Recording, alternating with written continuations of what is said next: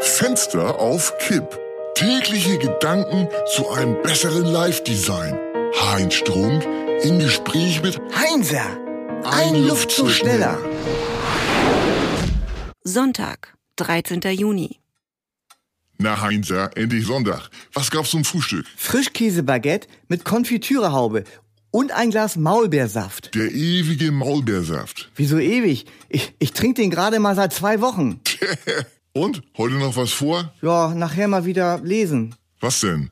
Äh, die Biografie von Leonardo DiCaprio zwischen Hölle und St. Barth. Ja, der muss wahrlich Höllenqualen durchmachen bei der Wahl, welche er als nächste abschleppt. Ja, das sagst du einfach so, aber für den ist das normal und deshalb eine Quälerei, wie für uns ganz normale Entscheidungen.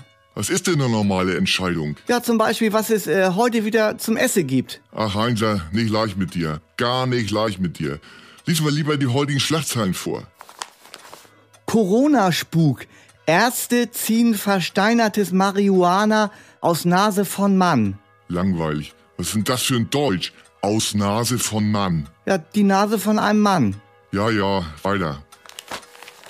Corona-Unglück. Mann wollte 50 Eier essen. Tod nach 41. Schon wieder was mit einem Mann. Ja, könnte ja jedem äh, theoretisch passieren. Weiter.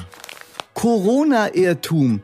Motorradfahrer lebendig gekocht. Schon wieder ein Mann. Ha, kann man nichts machen.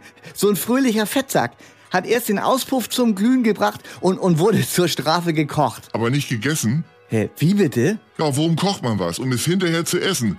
So ein dicker Biker macht viele Mäuler satt. Also jetzt hast du eindeutig eine Grenze überschritten. Das Fenster auf Kipp polarisiert eben. Da haben die Leute was zu diskutieren. Oh, schwache Rechtfertigung.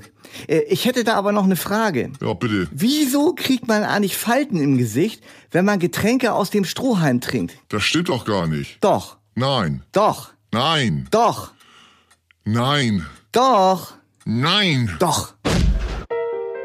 Fenster auf Kipp ist eine Produktion von Studio Bummens und Heinz Strunk. Mit täglich neuen Updates und dem Wochenrückblick am Freitag. Überall, wo es Podcasts gibt.